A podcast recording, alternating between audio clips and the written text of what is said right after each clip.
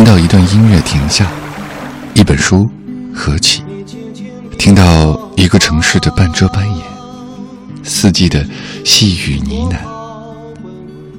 走了那么远，不是为了看风景，而是为了去天地的尽头，会另一个自己。欢迎打开莫小姐的麦克风，用文艺复兴你的生活。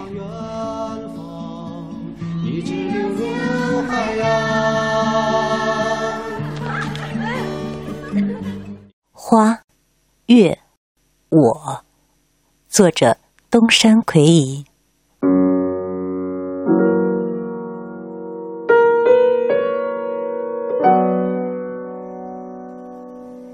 已经是很久以前的事儿了，在京都的圆山公园，我想描绘枝叶低垂的樱花树盛开的姿态，与春宵的满月相互呼应融合的情景。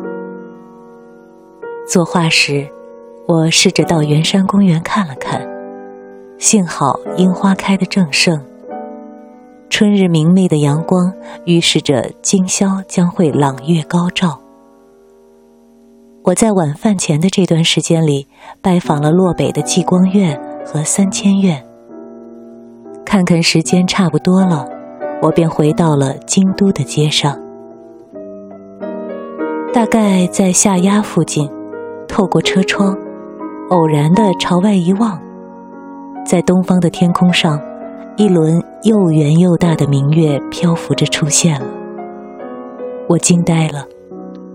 我本想在圆山的樱树前观赏刚从东山映出的月颜。如果月亮在高空中升起，那就毫无意味了。对于在大圆度过的时光，我不由得感到后悔了。我心情急迫地赶往圆山公园，不敢有丝毫的懈怠，因为这里离山涧已经不远了。幸运的是，还没有见到月亮的身姿。暮色笼罩下，干青色的东山成为背景。这一株枝叶低垂的樱花树，全身披着淡红色华丽的盛装。京都的春天便尽现于此了。并且地上不见一片落花。不久，山顶变得明亮了，月亮露出了容颜，在紫色的夜空中开始静静的浮生。此刻，花仰望着月，月俯视着花。在这一瞬间，在我的眼中，只照蜡灯的灯光。篝火的火焰，人们的纷杂，都消失了。只有月和花构成的那一片清丽的天地。这是一个例子，无论是在什么场合，能够与风景偶然相遇，哪怕只有一次，也是值得庆幸的。因为自然和我们共同生存。常常会发生种种变化。以描述生成和衰灭的轮回这种宿命论的观点来看，自然和人类是由相同的根联系着的。如果花永久的开放，满月每晚都会升入空中，而我也永远的在大地上生存，那么在这些偶然的相遇里，就不会有如此的感动吧。当我们在大地上短暂的居留之时，如果在心灵深处认为花是美丽的，怜惜彼此的生命，那就一定会感受到偶然相遇的喜悦。把这种偶然相遇视为重要之事的缘由，就是把人生看作一个旅程，不是时光的流逝，而是我们在这个世界上所有的东西的流逝。在所谓无常的宿命论中，产生了我们的一切。现在的我们，不就会产生一种与自然共同生存的连带感吗？这时，人与自然的沟通，就一定能产生爱和美。